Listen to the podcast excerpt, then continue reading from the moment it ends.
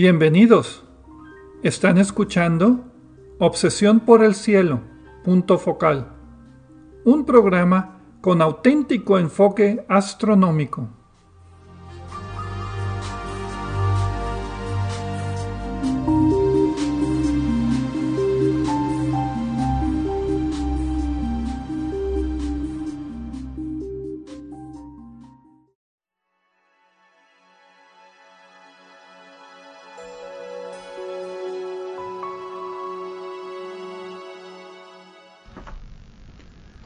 Muy buenas tardes. Sean todos bienvenidos a Obsesión por el Cielo punto focal, el único programa con enfoque astronómico y de exploración espacial en la ciudad de Monterrey y en la República Mexicana. Un servidor, Pedro Valdezada, profesor adjunto de astronomía del Departamento de Física y Matemáticas en la Universidad de Monterrey, les desea la más cordial bienvenida a este programa número 4 de Obsesión por el Cielo punto focal con fecha del martes primero de noviembre del año 2022. En este programa, como el título lo dice, nos enfocaremos en un tema relacionado con el estudio del universo o la exploración del espacio. Para esto quiero darle la bienvenida a mi coanfitrión, Edgar Armada. Muy buenas tardes, Edgar. Hola, Pedro, Gerardo, muy buenas tardes y buenas tardes a todos nuestros amigos. Gracias por acompañarnos aquí en este programa. También le doy la bienvenida a nuestro nuevo integrante de Obsesión por el Cielo, el doctor Gerardo Ramón Fox. Muy buenas tardes, ¿cómo estás? ¿Qué tal Pedro? ¿Qué tal Edgar? Bien, gracias. Y un saludo a todos nuestros amigos y amigas que nos escuchan. Pues bien, ya llevamos cuatro, esta es la cuarta instancia de punto focal, espero que les esté gustando. Como el título lo dice, nos estamos enfocando en un tema y el tema de esta semana, perdón, de este mes, es la Vía Láctea, en particular la estructura de la Vía Láctea y cómo es que sabemos la estructura de la Vía Láctea. Un poquito de historia, un poquito de evolución, un poquito de mitología, pero nos vamos a concentrar en la Vía Láctea, nuestra propia galaxia. Entonces, ¿qué les parece si empezamos con un poquito de historia? No sé que alguien tenga algún comentario, alguna ¿Algo que quieran promover o aparte del programa de Obsesión por el Cielo normal? Pues eh, ya que mencionas el programa de Obsesión por el Cielo normal, eh, igual que en, el, que en ese programa digo que escuchen este podcast, también les recomiendo eh, que escuchen nuestro programa semanal, que mm. está disponible también aquí en podcast a través de Podbean y otras plataformas. Y también si están en la ciudad de Monterrey, pues estamos todos los eh, martes de 7 a 8 pm en el 90.5 de FM, Radio UDEM. Y pues ahí lo esperamos, ¿no? La idea de ese programa es eh, dar una idea de las noticias astronómicas de la semana. Aquí es un poquito más de enfocarnos en un tema global, dando el fondo. En este caso, por ejemplo, la Vía Láctea eh, ¿Qué es la Vía Láctea? Porque nuestro punto de vista de la Vía Láctea en la Tierra es muy diferente al punto de vista, digamos, de geométrico visto desde arriba o visto desde afuera. Nosotros tenemos la particularidad de que vemos la Vía Láctea desde adentro y, y, pues muchas veces es muy difícil conocer la estructura de... La analogía que hago es hacer la estructura de una casa cuando vives en uno de los closets de la casa no puedes salir del closet, pero tu vista de cómo se ve la casa pues está muy limitada por las paredes eh, y porque estás dentro, entonces verla desde afuera es eh, pues requiere un poquito más de de, de, de ingenio. Y para eso la astronomía es buenísima. Entonces, pero bueno, el nombre de Vía Láctea o Camino de Leche es del latín que originalmente pues venía de, del griego. Eh, Galactios Kiklos, que significa Kiklios es círculo, Galactios es lechoso o hecho de leche, de lácteos, galaxia, lácteos, de ahí viene la idea. y entonces la idea es de que para nosotros viendo la esfera celeste, la galaxia es simplemente una línea cruza todo el cielo que es más o menos brillantita. Eh, es difícil describirlo para los que no han salido de la ciudad porque es algo muy difícil de observar desde la ciudad por el brillo y la contaminación nocturna.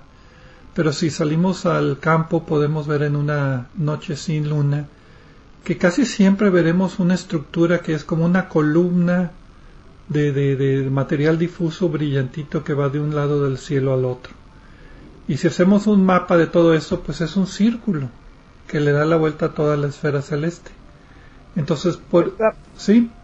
No, es que estaba pensando que hay algunas fotos bastante buenas para los que no tengan eh, de inmediato la posibilidad de salir de la ciudad o, y tengan ganas de saber de qué estamos hablando.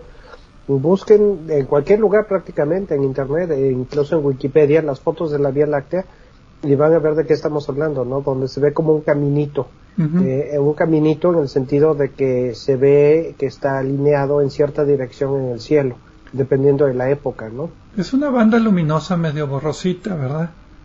Eh, que, que, se ve. Entonces, eh, la mitología griega o grecorromana la atribuía a la diosa Hera, y era eh, la leche que esparció en el cielo cuando Hércules le mordió los senos, cuando Hércules era un bebé. Entonces de ahí es, pero esa es la mitología grecorromana que siempre se da en todas las culturas, ¿verdad? Pero por ejemplo en China se, llamaba esto Río de la Plata. En, en, África, en el desierto de Kalahari, se, Kalahari, perdón, se llamaba esto la columna vertebral de la noche, que me gusta más eso, porque sí es como una columna vertebral donde está pasada, de, donde, de donde se derivan todas las estrellas. En Mesoamérica tenía diferentes significados eh, también, tenía muchos significados religiosos.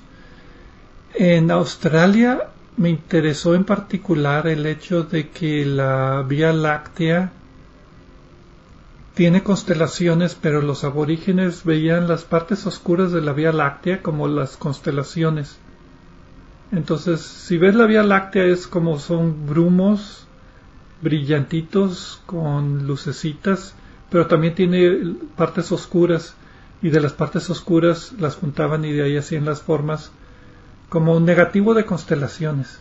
Eso, eso me interesaba mucho cuando, cuando estaba viendo, o sea, tenían el, el emu, por ejemplo, el canguro, también tenían un koala, pues todos los animales aborígenes de esa época.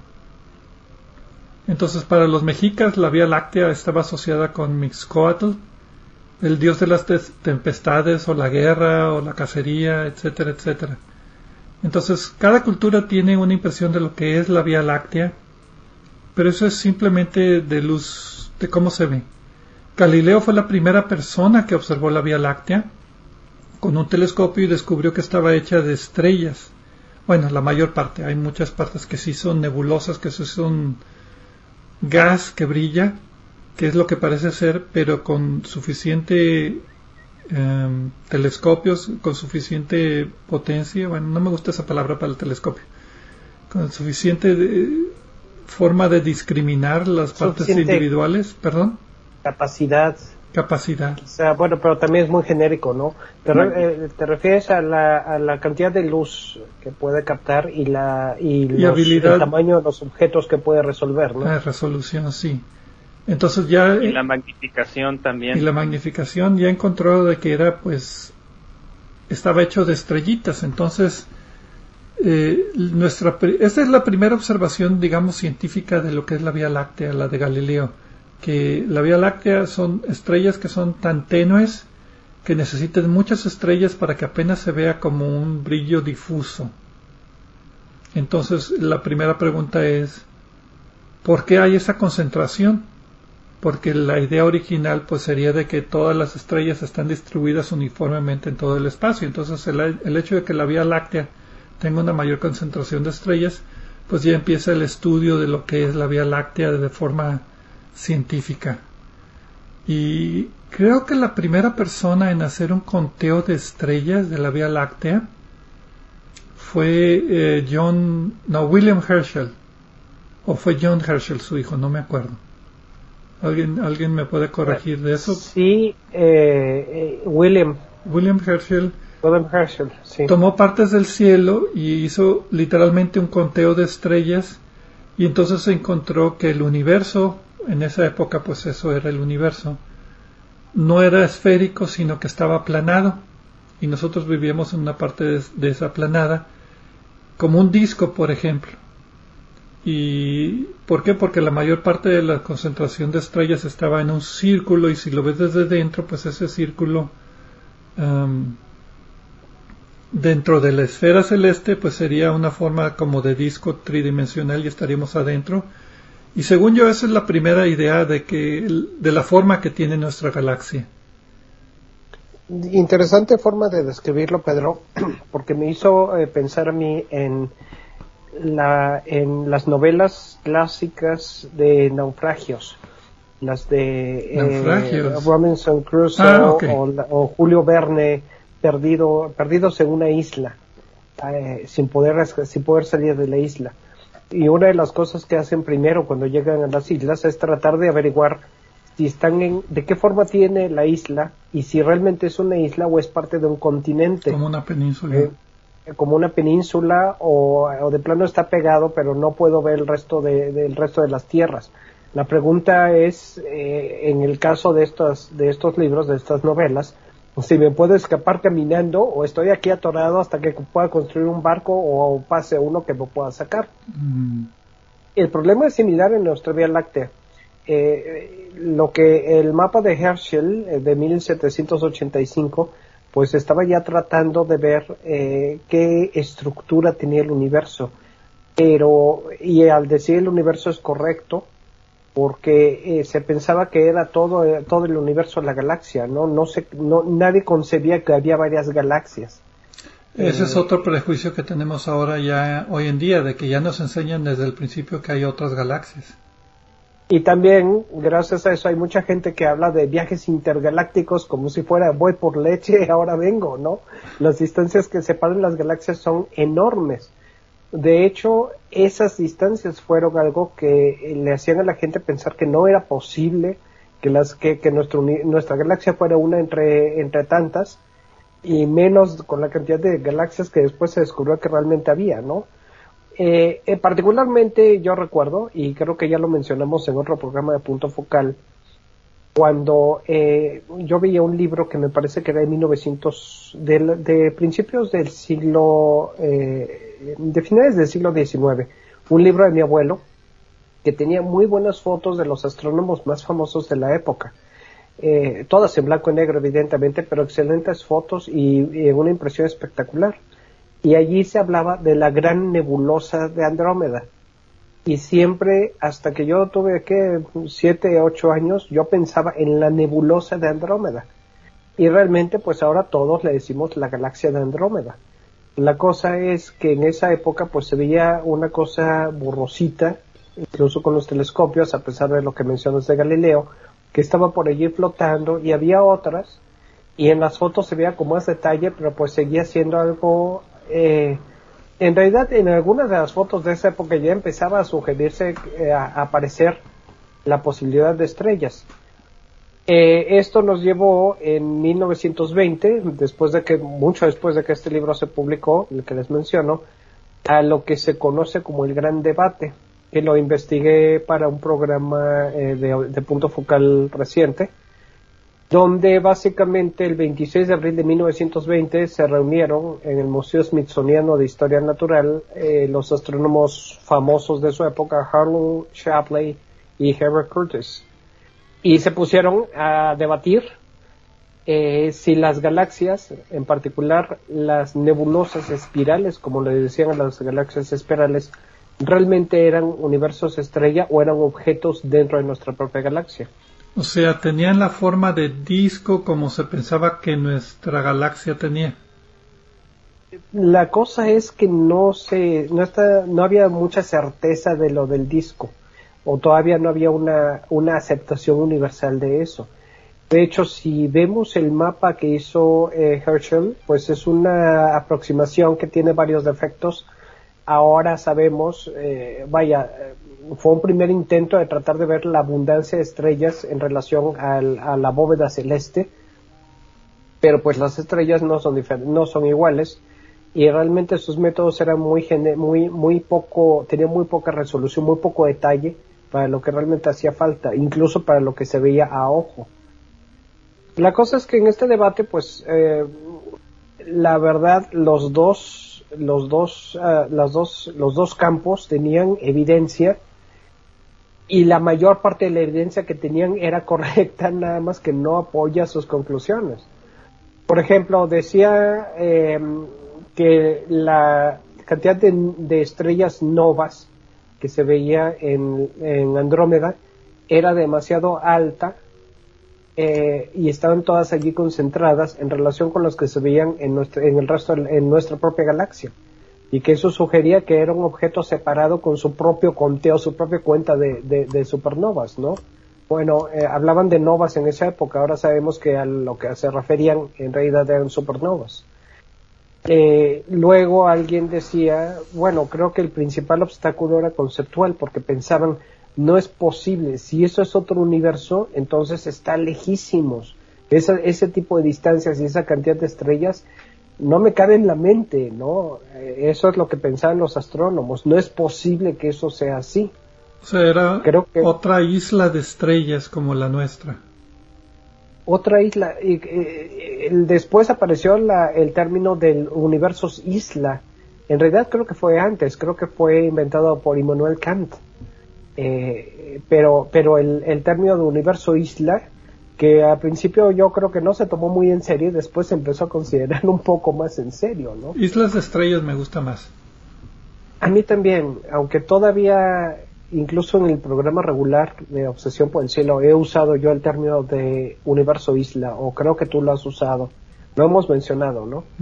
La cosa es que realmente las galaxias las distancias vastísimas que se consideraban en esa época y que eran el principal obstáculo conceptual para realmente aceptar que eran eh, objetos separados del mismo tamaño o de, o de escalas similares a la de nuestra propia Vía Láctea, resultó que no era un obstáculo y eso es una gran lección para mí porque cuando yo estoy investigando o tratando de descubrir algo y veo cosas extrañas, el hecho de que sean extrañas no quiere decir que las pueda eh, desechar a, primer, a primera vista. Tengo que considerar que el universo no necesariamente va a adecuarse a mis concepciones estéticas eh, o conceptuales eh, que, yo tengo. Simplemente las cosas son como son, si me gusta bien y si no también, ¿no? Y creo que eso es una herencia de la filosofía griega que trataba de tener todo muy bien ordenado.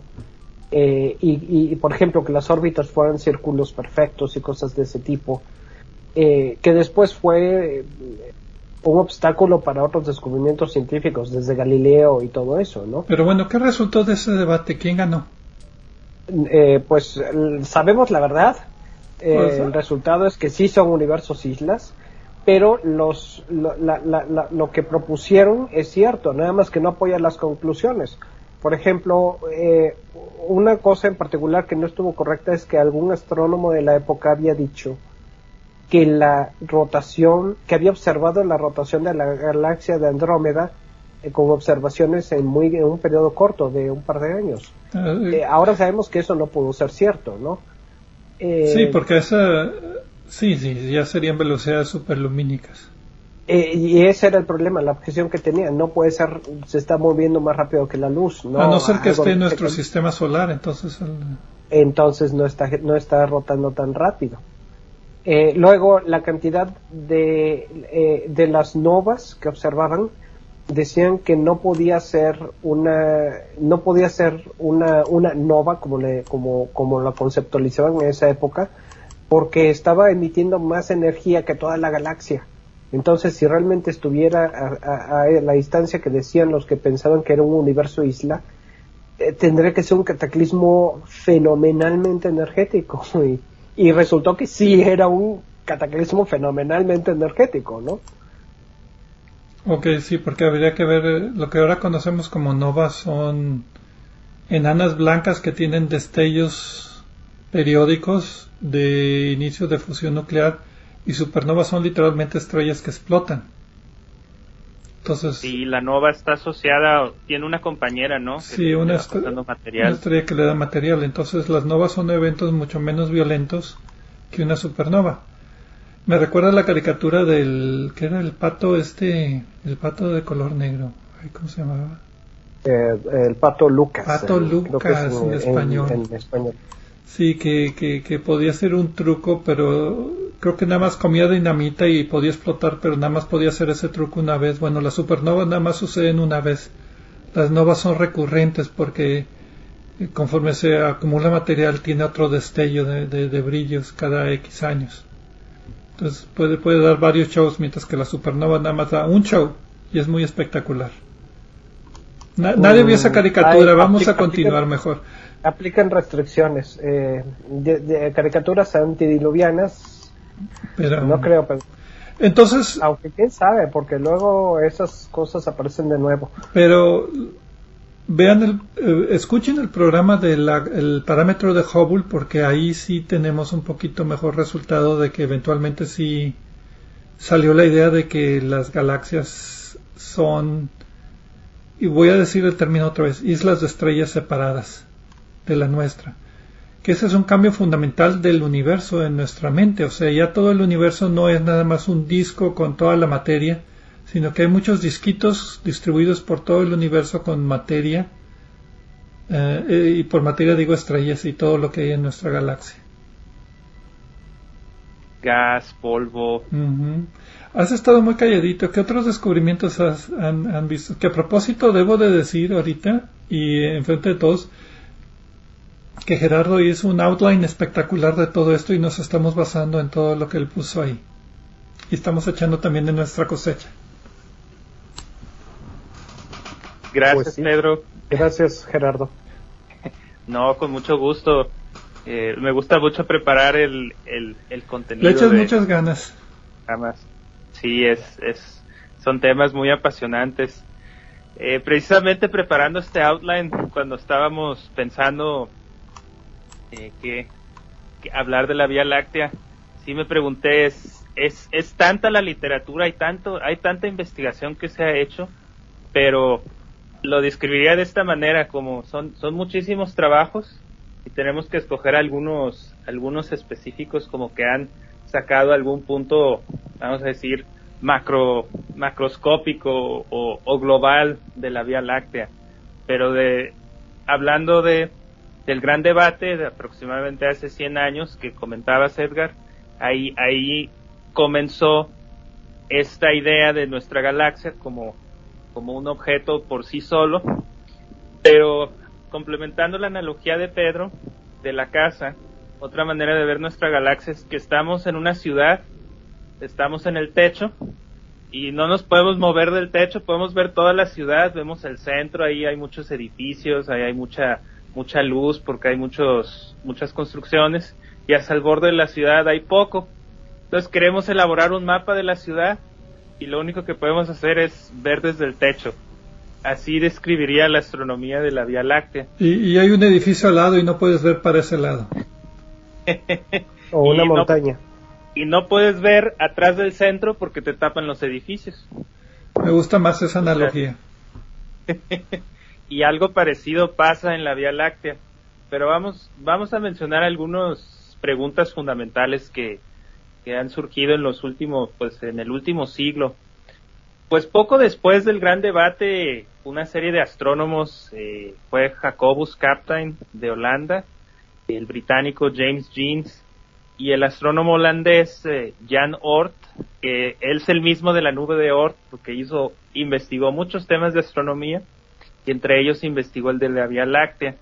Entonces él se ellos se preguntaron cómo podrían ellos estimar la cantidad de materia que hay en la Vía Láctea, la cantidad de estrellas, y lo hicieron de una forma muy elegante con principios físicos, las leyes de Newton, la ley de gravitación, y desde ese entonces ya se dieron cuenta que con la cantidad de estrellas visibles no puedes explicar la dinámica de, ciertas estrellas locales, sugiriendo una componente extra que después le, le vinimos a llamar materia oscura.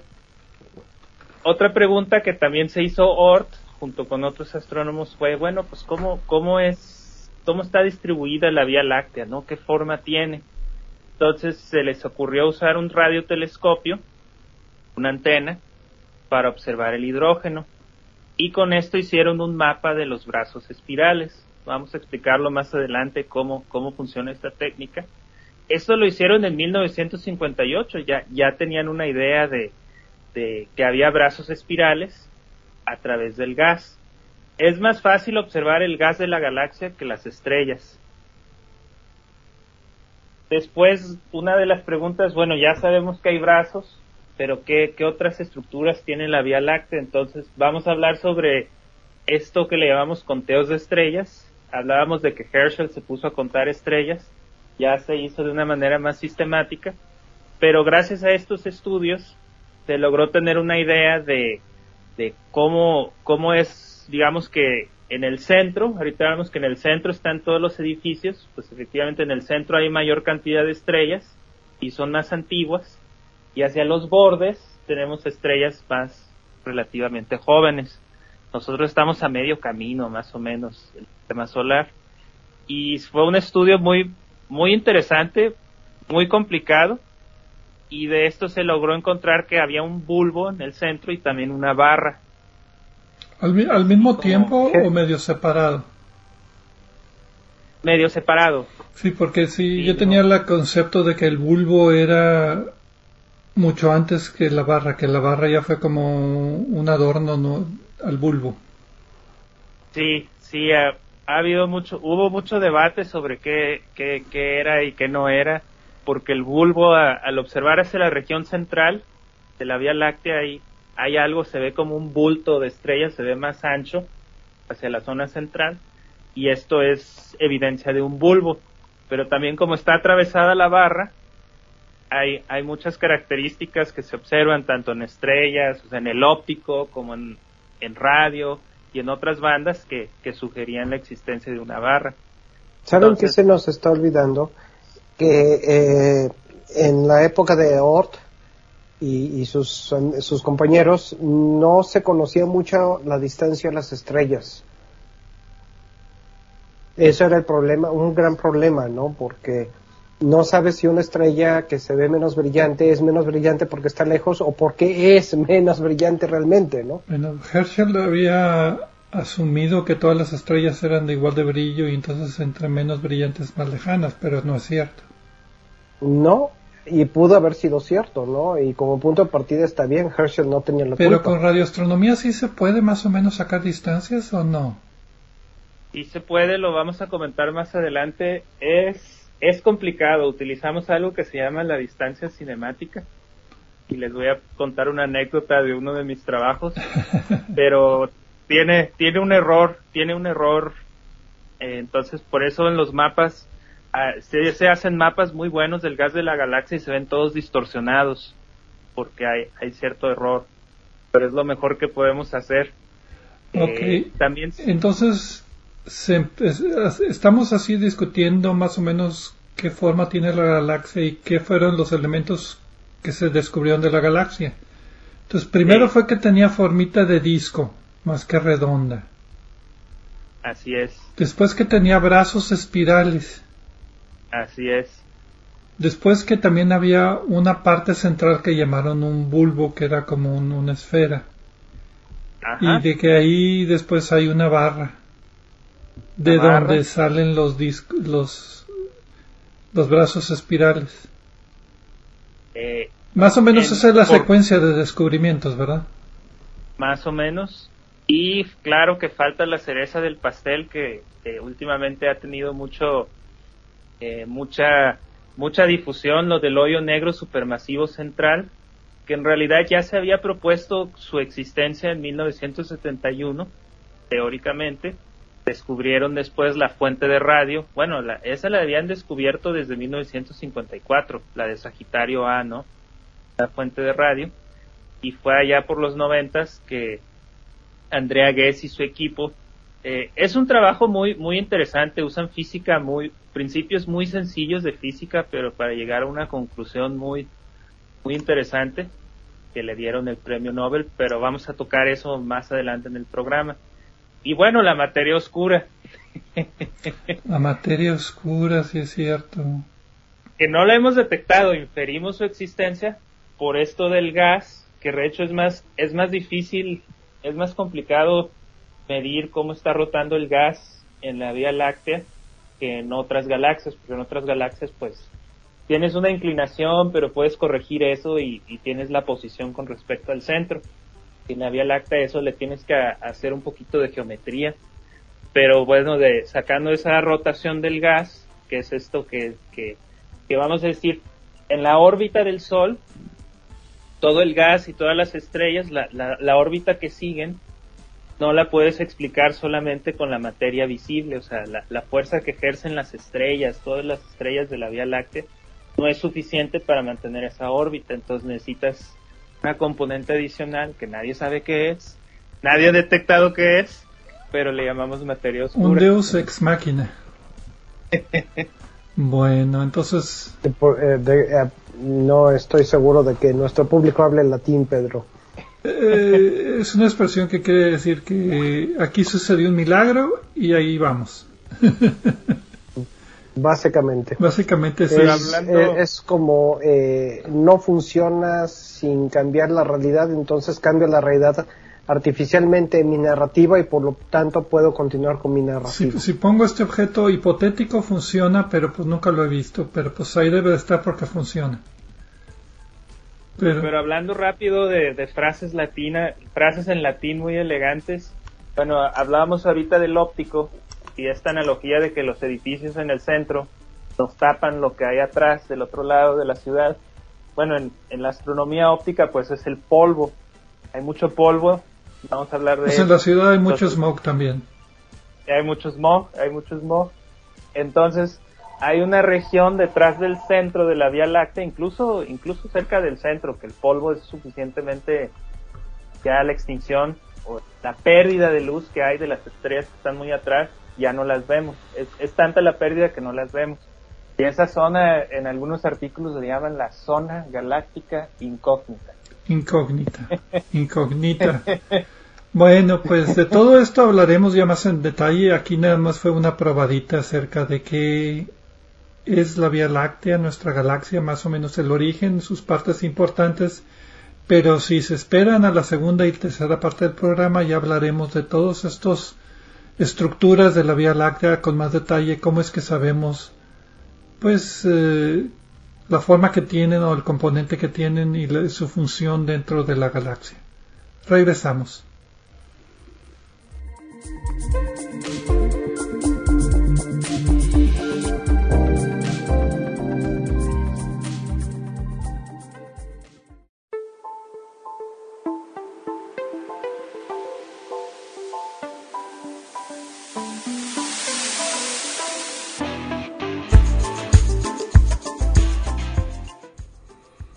Pueden comunicarse con nosotros a través del correo electrónico.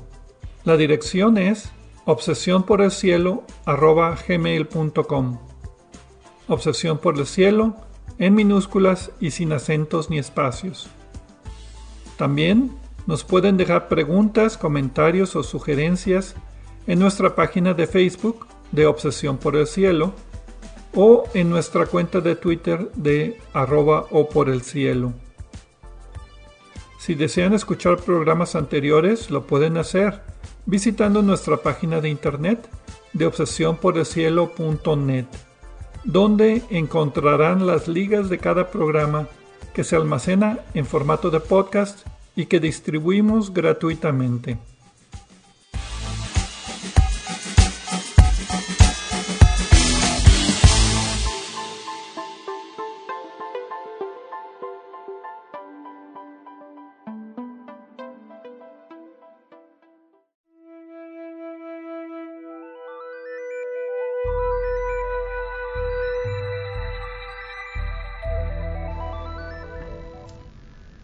Regresamos a Obsesión por el Cielo, punto focal, platicando acerca de la Vía Láctea, un servidor, Pedro Valdés, Edgar Armada y Gerardo Ramón Fox, uh, hablando de, pues, un poco de la historia de cómo nos hemos dado cuenta de la existencia de nuestra galaxia y de la estructura principal de nuestra galaxia.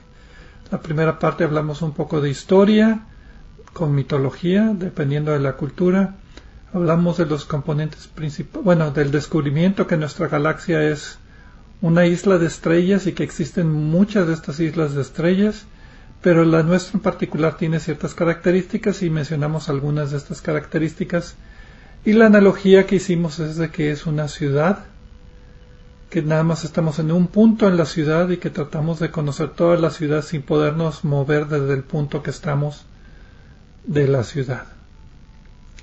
Y pues bueno, empezamos con, ¿qué era? La estructura de la Vía Láctea. Y como podemos observar, entonces, para mí lo más importante de la Vía Láctea es que es un disco. Y creo que en la primera parte no salí de eso, de que un disco, un disco, un disco. Ya sabemos que hay galaxias esféricas, galaxias elipsoidales, galaxias de varias geometrías, pero muy buena si dejas, si formas una galaxia normal, vas a formar una galaxia con un disco. Entonces, eh, y, perdón, no estoy de acuerdo. En realidad sí estoy de acuerdo, pero me gustaría saber el por qué, por qué un disco. ¿Cómo saben las estrellas que deben de acomodarse como un disco? Bueno, eso ya tiene que ver con la formación que después de hablar de la estructura, bueno, lo voy a mencionar. Así yo, si yo lo pondría de, eso podría ser un programa por sí solo, pero si lo tomamos desde el punto de vista cosmológico, empezamos con estructuras pequeñas que se fueron fusionando a ser estructuras más grandes. Entonces, como no, no se fueron cayendo de manera radial, sino tenían cierta órbita, cierta rotación, momentum angular en, en, términos de física, eh, eso fue construyendo un disco te va dando una, una estructura. Iba a dar la analogía del sistema solar. Si tienes una nube de gas que se compacta por su propia gravedad, la rotación va a aumentar y en el eje de rotación, bueno, perpendicular al eje de rotación vas a formar un disco de materia. Entonces, naturalmente el colapso de una nebulosa de gas o del tamaño que tú quieras, fragmentada o no fragmentada, por física sencillita vas a formar un disco de materia con la mayor concentración de materia en el centro. Ahora bien, para el sistema solar pues está el Sol y los planetitas, pero pues eh, también la radiación solar ha limpiado el polvo y el gas, los asteroides han chocado, planetas han chocado, algunos expulsados, etcétera, etcétera. Entonces tienes un gas muy raquítico, digo, tienes un disco muy raquítico con algunas caniquitas que son los planetas. Bueno, la galaxia es una dinámica mucho más grande, con mucho más gas, pero no deja de ser básico. O sea, formas un disco de materia donde es la velocidad centrípeta. centrípeta. centrípeta. bueno, evita eh, eh, evita que, que, la materia caiga hacia el centro, pero se distribuye en un disco y en ese disco a grandes escalas pues tienes todavía formación de estrellas. Y es lo que vio Herschel, veía un disco. Nosotros vemos otras galaxias y muchas son así como disquitos. Si las vemos de lado son muy delgaditas. Asumimos que la nuestra pues tiene que ser parecida. Pero pues nada más es eso. Entonces, este disco es para mí la parte más interesante y más característica de nuestra galaxia. Lo que llamamos nosotros el disco de estrellas o el disco estelar por cierto, ese mecanismo es eh, parecido, como ya mencionaron, a la forma en la que se forman los discos protoplanetarios. Sí. Eh, alrededor de una estrella. Por eso también son discos, ¿no? Sí, pero eventualmente los discos protoplanetarios se desvanecen dejando caniquitas. En la galaxia no. Eh, no, en la galaxia no.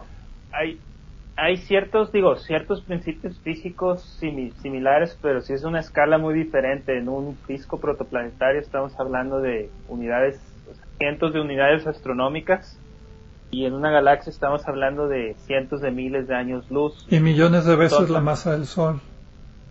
Sí, mucho de esto se ha, se ha logrado entender gracias a simulaciones cosmológicas muy, eh, muy detalladas, que básicamente empiezas con una suposición este, si recordamos el programa de la constante de Hubble y otros programas donde se ha hablado de la radiación de, cos, eh, fondo cósmico, Eh, de ahí se toman condiciones iniciales del universo.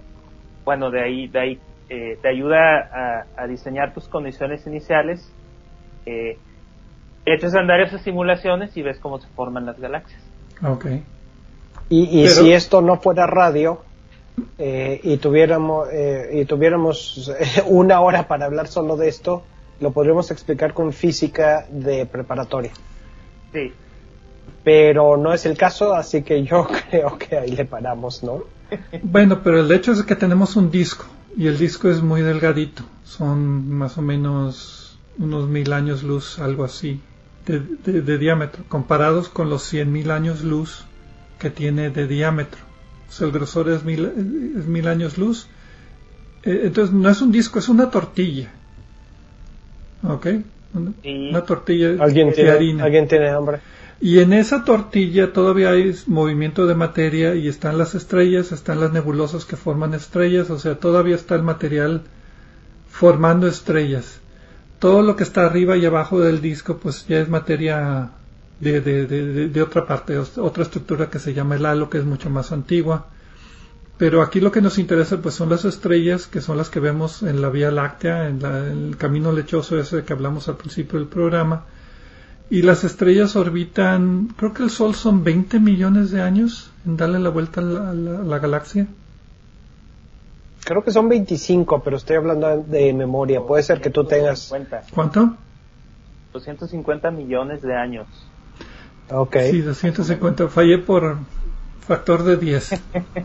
Se me hizo un poco rápido, pero por lo menos si el, el 5 estaba allí, aunque yo también le fallé por el factor de 10. Y, la, y la órbita no es completamente circular como un planeta, sino que la órbita, como es un sistema dinámico enorme, muchos han equiparado que la trayectoria del Sol alrededor de la galaxia también sube y baja del plano galáctico. Algo así como un caballito en una de esas, eh, ¿cómo se llama? Rueda de ay, carrusel.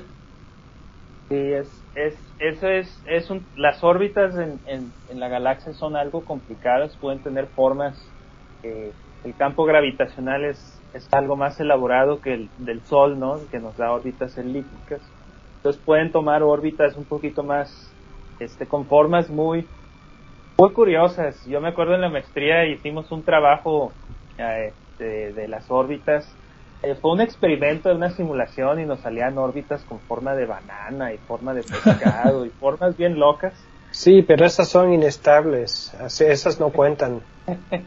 Salen, entonces hay, hay como una, sí hay como una, vamos a llamarle familias de órbitas, pero el grueso, vamos a decir como que el, el movimiento típico pues sí es ir orbitando alrededor de la galaxia con una cierta movimiento vertical eh, y también unas ciertas oscilaciones. A los, a los astrónomos galácticos les gusta asumir que, ahorita que hablábamos eh, con Edgar del círculo, les gusta asumir que hay un círculo promedio de la órbita y miren qué tanto se desvía, desvía la estrella contra ese círculo. Sí, y diferencia del sistema solar, en el sistema solar tienes los planetas que están muy separados y uno sí influye al otro, pero la influencia es muy mínima en la galaxia tienes todavía un disco grueso con mucha materia, entonces las atracciones gravitacionales son diferentes y constantes. Entonces tienes el lugar donde se acelera o se desacelera, eh, sube o baja, ¿verdad? Pero en promedio, como tú decías, es el círculo. Y, también en todo esto se tiende a descontar la influencia de la gravedad de otras galaxias. No, pues sí, sí, sí en sentido, eh, en sentido de proporción eh, es lo correcto, pero si queremos entrar en más detalle, pues sí hay que tomarlo en cuenta. Tampoco es tan, una cosa tan pequeña como para ignorarla completamente, ¿no? A no ser que deforme el eh, disco, lo voy a ignorar. Sí, afectan las galaxias satélites. Las más famosas son las, las de Magallanes, que se ven en el hemisferio sur, pero hay, hay muchas, hay una, muchas alrededor de la Vía Láctea y algunas de esas interactúan y esas sí perturban al disco, te cambian las órbitas, te generan brazos. Eso es lo que iba a mencionar ahorita. Otra parte importante del disco son los brazos espirales. Los brazos espirales son concentraciones de densidad de, regiones de formación de estrellas. Y, la estructura es... Eh, ay, ¿cómo lo puedo decir? El brazo espiral, pues eh, los vemos en otras galaxias y en nuestra galaxia los vemos como regiones donde hay formación de estrellas. No es de que el gas sea distinto en cantidad a otras regiones de la galaxia, toda la galaxia tiene más o menos la misma cantidad de gas, pero ahí está activo, ahí se están formando estrellas, ahí hay explosiones de supernovas que causan que las nebulosas se compriman y formen otras estrellas y otras estrellas explotan y total es una combinación entre la dinámica del movimiento del gas y también la actividad del gas. La mayor parte de las regiones de formación de estrellas están en los brazos espirales. Entonces esa es la siguiente característica para mí importante de nuestra galaxia. Bueno, si me permiten, me gustaría decir que, y quiero ser breve porque creo que eh, Gerardo tiene bastantes cosas al respecto de, del estudio de la Vía Láctea, pero eh, tratando de ser breve, tenemos otra estructura importante que no es, no es el disco. La galaxia no es solo el disco. Eh, de la misma manera que en nuestro sistema solar tenemos eh, el, plano en el que están los planetas, los asteroides y los cometas, eh, los cometas más cercanos, tenemos en el caso de la galaxia el halo. Y este, este tipo de halos, que son esféricos, también han sido observados en otras galaxias. Y esto va a lo que decías del disco, porque de la misma manera que hemos observado otras galaxias con estructuras en forma de disco y los brazos espirales o las galaxias elípticas que son diferentes a la nuestra, nos hace pensar, esa galaxia tiene estas estructuras. Es posible que la nuestra, aunque nos cuesta trabajo verlo porque estamos adentro, tenga lo mismo. Y entonces así podemos empezar a buscar brazos espirales específicos que, que se han identificado eh, con base a la abundancia de estrellas, eh, una técnica como la de Herschel, pero modificada, corregida y aumentada. Pero también en, otras galaxias se ha, observado el halo esférico que está envolviendo al disco que mencionan. Eh, tiene hay una concentración mayor de, de, de este halo que es esencialmente gas y eh, pocas estrellas, pero, pero casi todas en cúmulos globulares. Ahorita voy a entrar en detalle. Es un poco más denso hacia el centro de la galaxia, pero envuelve todo el disco eh, de la galaxia, visible. Y en otras galaxias, recientemente en la galaxia de Andrómeda, nótese que ya dije galaxia y no nebulosa, en la galaxia de Andrómeda se ha encontrado que posiblemente, eh, con observaciones en radio, eh, su extensión sea mayor a lo que se, a lo que se pensaba originalmente. ¿Del disco o de...? de la, del, del, del eh, el halo. Entonces, digamos que este halo es como un globito, o, bueno, un globo de gran tamaño que está eh, envolviendo el disco de la galaxia brillante y que, y que está en, en el centro el disco. Y este disco tiene esencialmente galaxias satélites, como las nubes magallánicas que mencionaba Gerardo, entre otras. Eh, los cúmulos globulares, que son eh, concentraciones de estrellas y en donde están las estrellas más antiguas de la galaxia, eh, que también han sido observados estos cúmulos globulares en otras galaxias distintas de la nuestra. Y desde luego, no nos escapamos la materia oscura que está concentrada, y también esto parece ser el caso en otras galaxias, eh, en, en, el halo alrededor de esto. Y esto es lo que evita que a pesar de su velocidad de rotación, la galaxia no, se haga, no, se, no termine por desbaratarse. ¿no? Entonces el halo no tiene tantas estrellas como el disco. Y las estrellas que tiene eh, están distribuidas de forma esférica, pero lo que lo mantiene es la materia oscura. Lo que mantiene toda la galaxia es la materia oscura. Bueno, sí es la componente, digamos, en masa. No sabemos qué es, pero en términos de la cantidad de materia es lo que domina. Eh, podríamos decir que el disco, bueno, según las estimaciones, el disco estelar, o sea, el disco de estrellas que vemos, tiene unas por ahí de mil millones de masas solares, ese orden. Eh, esto que hablamos del halo estelar, o sea, es como una distribución de estrellas, sería un 10% de eso. Eh, realmente, eh, ahorita que hablamos de una altura del disco, de, que decíamos mil años, luz, puede llegar a extenderse hasta unos 5000, pero no, el disco no tiene un corte, o sea, no, ah, en este punto ya no hay estrellas, sino es como que es más, hay más estrellas en el plano y va bajando la cantidad de estrellas. Entonces estos numeritos son como una altura característica donde ya bajó en un cierto factor el número de estrellas y se van difuminando ahí en, eh, en altura. Entonces distinguimos el halo por la naturaleza de estas estrellas. Eh, entiendo que son estrellas más viejas, una composición diferente a las estrellas del disco. Las estrellas del halo son estrellas más antiguas que se formaron antes de que se colapsara la nebulosa en un disco? Bueno, eh, quizás podrían ser de las estrellas más antiguas. o no es tanto que se haya, haya habido una nebulosa primordial para la Vía Láctea, pero quizás sí haya sido una... Antes de que se compactara todas esas cuestiones eh, irregulares en, una, en un disco organizado. Eh, exacto. Y es, es interesante eh, eh, el disco de la Vía Láctea, hay un disco delgadito, o sea, si lo clasificamos por los tipos de estrellas, y si ustedes se imaginan la nebulosa Rosetta, ¿no? Que al centro de la estrella están estas estrellas azules, son estrellas muy masivas, muy jóvenes, de tipo O, son estrellas muy jóvenes que viven poco tiempo.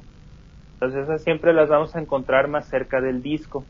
Después a él le llamamos un disco eh, delgado, que son estrellas intermedias, y las estrellas más viejas están en un disco grueso, o sea, están todavía más alto.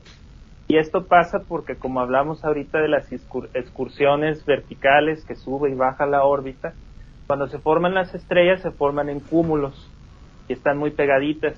Ahí interactúan gravitacionalmente, entonces empiezan a salir disparadas y se van integrando la población de la galaxia. Entonces, esta misma dinámica haciendo que se vayan yendo más alto y por eso vemos estrellas viejas más alto y estrellas jóvenes muy cerca del disco. Sí, ah, quiero mencionar, hay dos, dos cosas, eh, creo que Pedro también tiene un comentario. Eh, los cúmulos globulares, eh, varios de ellos en sus órbitas llegan a atravesar el disco, de, el disco principal y llegan a interactuar con la región de mayor densidad de estrellas que hay allí. Y luego, aunque creo que esto es más bien tema de, de la tercera parte del programa, eh, hay algunas de estas estrellas que posiblemente son remanentes y se originaron en otras galaxias que también son muy antiguas. Y la tercera de mis dos observaciones es eh, que hay otra estructura que no hemos mencionado, aunque yo creo que esa la va a querer mencionar Gerardo cuando hablemos de los agujeros del agujero negro, que son las emisión, las burbujas de emisiones de rayos gamma que están eh, perpendiculares al plano de la galaxia. Pero yo, yo creo que eso mejor te lo dejamos para después, ¿no, Gerardo? Sí, sí, lo, comentaremos un poquito. Ese, ese, yo lo considero el moño de la galaxia. A mí lo que me interesaba ahorita son los cúmulos globulares, porque históricamente, por lo menos a mí, me han interesado en el sentido de que están en el halo y están distribuidos de forma esférica alrededor del centro de la galaxia. Y me acuerdo cuando estaba estudiando la maestría nos encargaron un, trabajo donde teníamos que tomar todos los cúmulos globulares, sus posiciones en el cielo, ascensión recta y declinación, sus distancias por diferentes métodos, hacer un mapa tridimensional de todas estas cúmulos globulares y pues era más o menos esférico con mayor concentración en el centro y sacar un centroide y de ese centroide ver a qué distancia estábamos nosotros y de ahí calcular que nosotros estamos a medio camino entre el centro de la galaxia y una y una de las orillas de la galaxia. Pero eso y todo para todo para el lunes. Creo que sí. Ahora que me acuerdo creo que fue de esas tareas de de la siguiente clase ya me lo traen todo hecho. Y, Exacto. y, y sorprendentemente, aunque el ejercicio fue muy burdo, pues fue bastante preciso. Ahora ya hay muchas mejores mediciones con Gaia, pero cuando uno es estudiante y hace estos cálculos simples y le sale algo que parece la realidad, es la que, wow, qué padre. Pues sí, sí, funcionó. No me salió que la, este, que la galaxia tiene forma de espagueti. O que estábamos fuera del plano de la galaxia, estamos en medio del plano de la galaxia.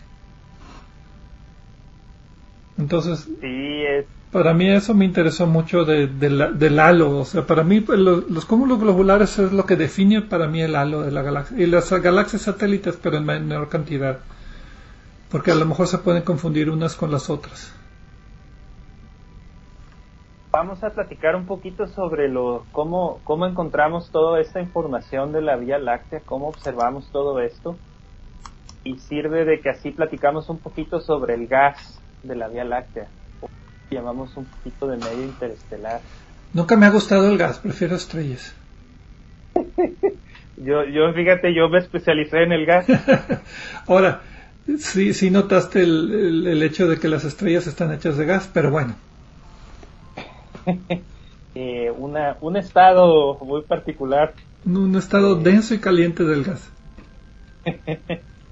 Eh, sí, pues el, algo que abunda mucho en la, en la Vía Láctea es el hidrógeno. En todo el universo, no hay que decirlo. En todo el universo. En la Vía Láctea y en los que no son la Vía Láctea también. En, todo el universo, pero ahorita que hablamos de la Vía Láctea es, hay, hay muchísimo hidrógeno. Y el hidrógeno es especial, es, es el átomo más sencillo, es un protón y un electrón. Y vamos a tener que hablar un poquito de física de, de, un poquito más arriba de la prepa, pero muy sencilla. Tienes el protón, eh, tiene un, un spin, un cierto, vamos a hacer una rotación intrínseca, y el electrón tiene su rotación intrínseca. ¿es, es, ¿Es rotación, rotación o es nada más una propiedad que le dicen rotación porque no saben qué es? Estrict, pues sí, siendo más estrictos, eh, es, es una propiedad cuántica, pero para hacer la analogía, te decimos que es como una rotación intrínseca, ¿no? Que es el spin. Bueno, así es como lo empezó a, explicar Bohr. entonces, en ese, él, sí pensaba, sí lo visualizaba de esa manera. Después ya le dijeron que no, pero un pues sí, sí, si visualizamos al electrón como una caniquita, pues sí está rotando. Y es una visualización útil eh, aún, aún, aunque no sea el todo correcto, sigue siendo útil y no se ve tanto en física, se ve en, química de prepa.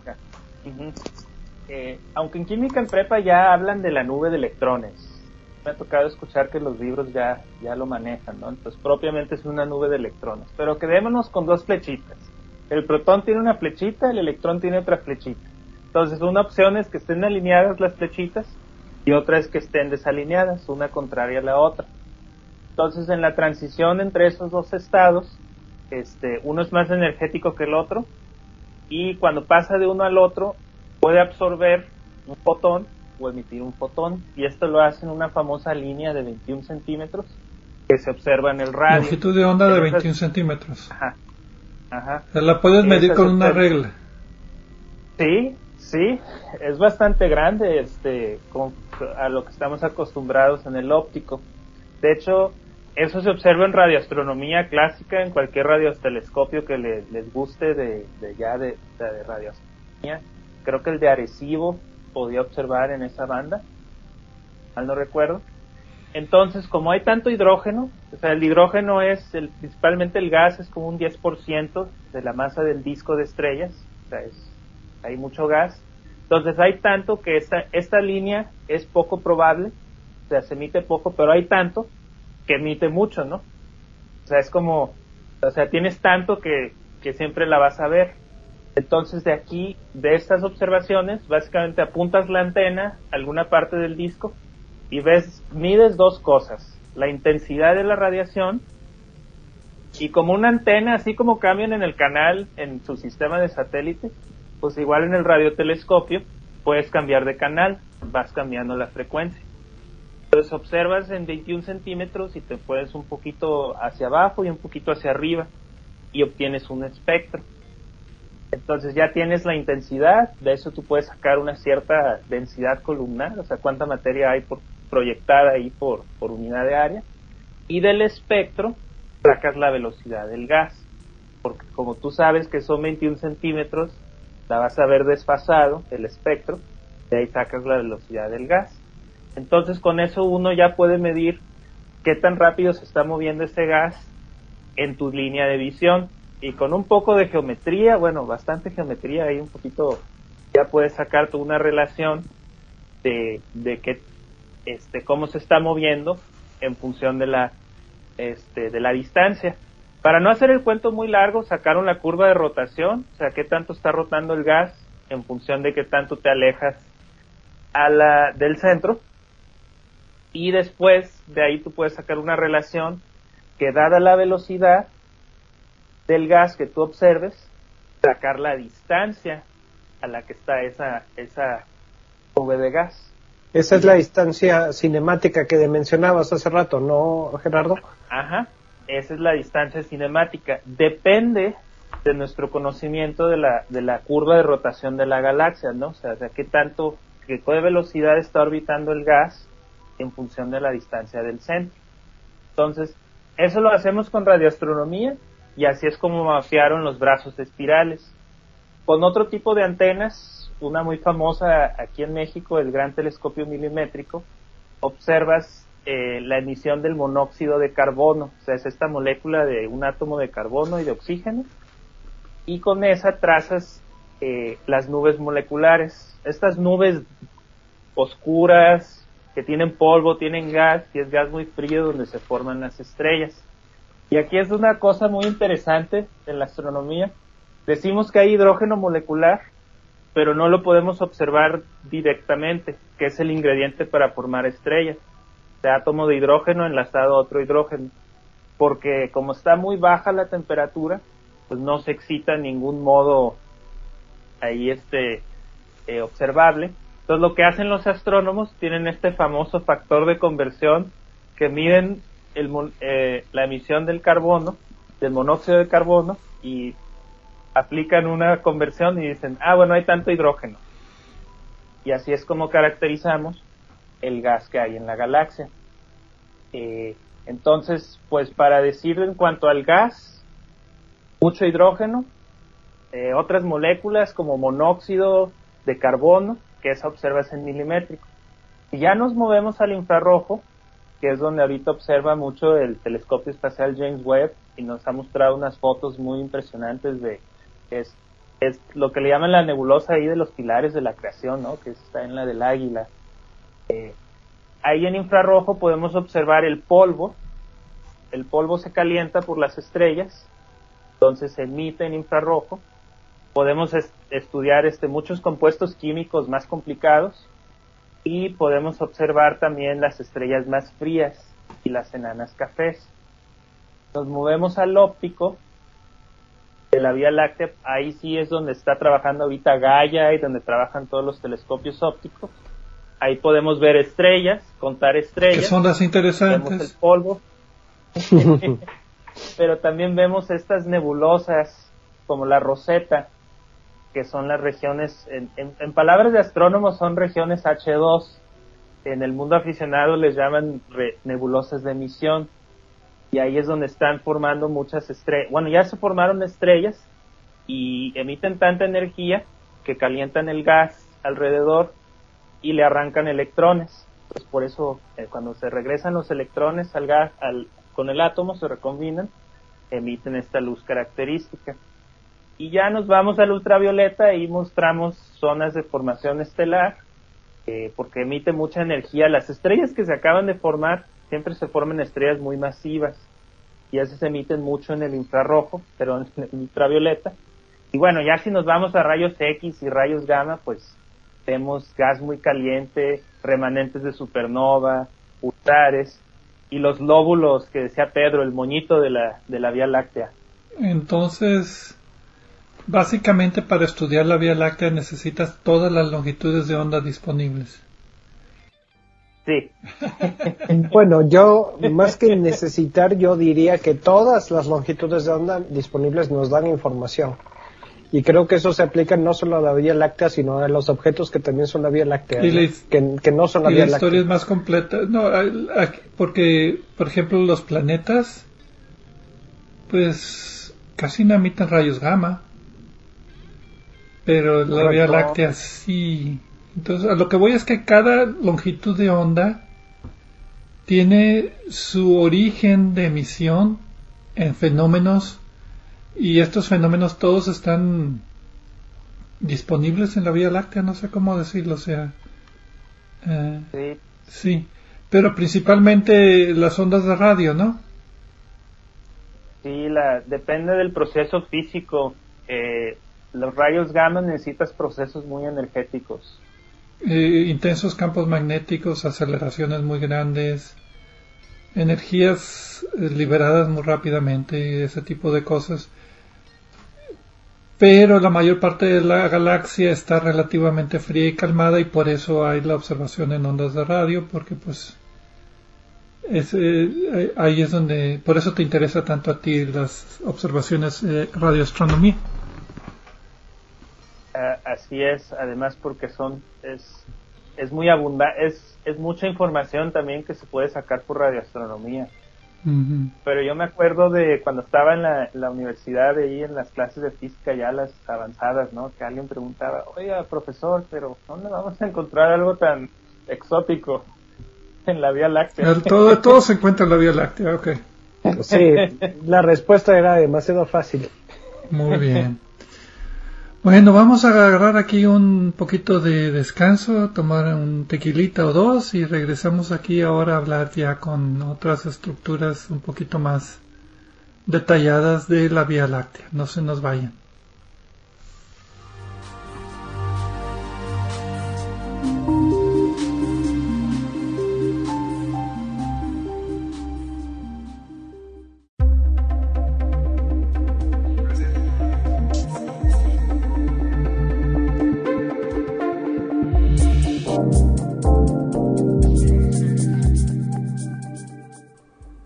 En nuestro sitio de internet de obsesiónporelcielo.net encontrarán, aparte de las ligas a programas anteriores de Obsesión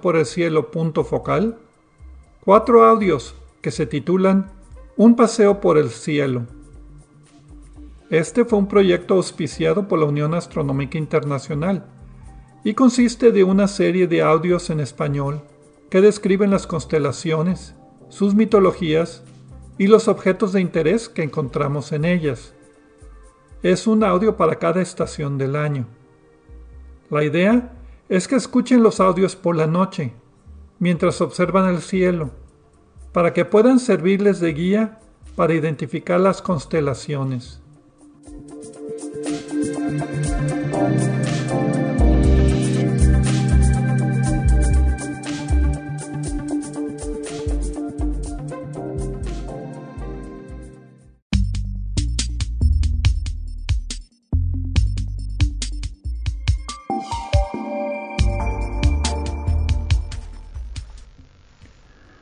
Regresamos a Obsesión por el Cielo, punto focal.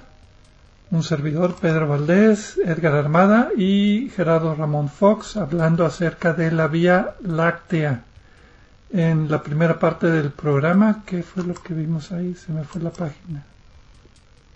Bueno, la primera parte vimos em, las ideas antiguas de lo que es la Vía Láctea, de dónde viene el nombre, eh, si eran universos islas o, bueno, ya me está gustando llamarlas islas estrellas o, no. Y los diferentes componentes, hablamos del disco, hablamos del halo, em, diferentes métodos de cómo podemos estudiar la Vía Láctea utilizando diferentes longitudes de onda. Y pues en esta tercera parte vamos a tratar de concluir, aunque estábamos ahorita platicando fuera del aire. No hay conclusión, no podemos hablar de esto toda la tarde por tres, cuatro horas y no terminaríamos. Pero hacer algunas eh, más, eh, hablar un poquito mejor de cómo es que sabemos lo que sabemos de la Vía Láctea. Entonces, ¿por dónde empezamos? ¿Por el, por el gas? Ya que, ya que Gerardo estuvo tan interesado en el gas, vamos a seguir hablando del gas, no de las estrellas.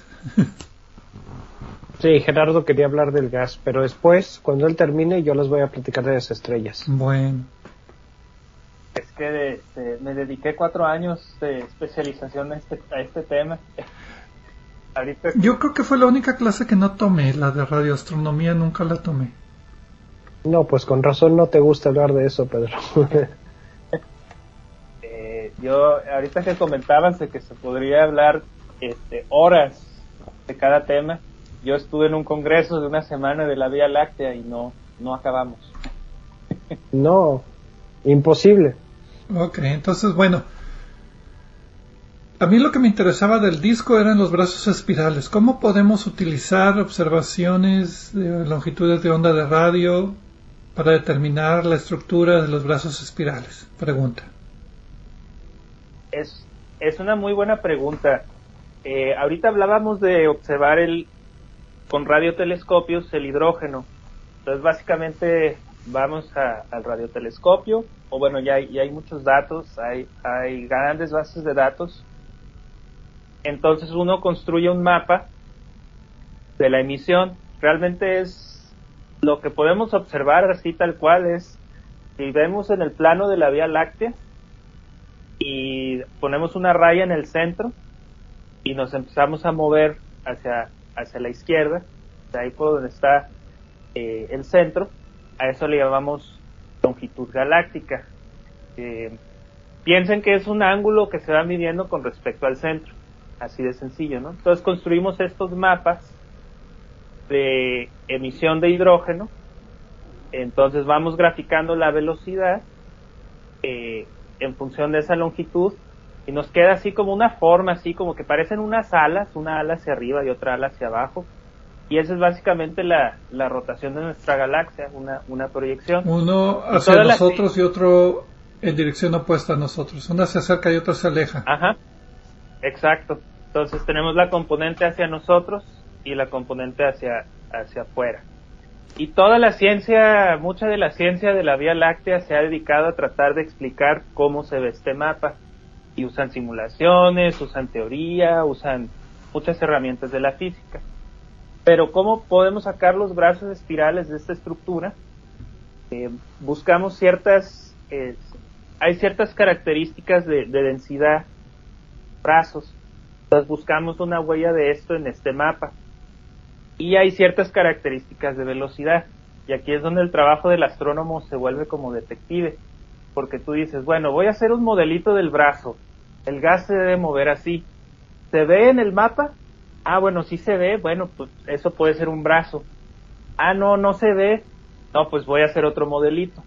Entonces es una manera de sacar los brazos, tratando de ajustar lo que nosotros modelamos que es un brazo a estos mapas de velocidad. Y otra manera es con lo que decía de la distancia cinemática. Identificamos grumos, nubes, son unas nubes un poquito este, abstractas porque no estamos viendo en, en tercera dimensión.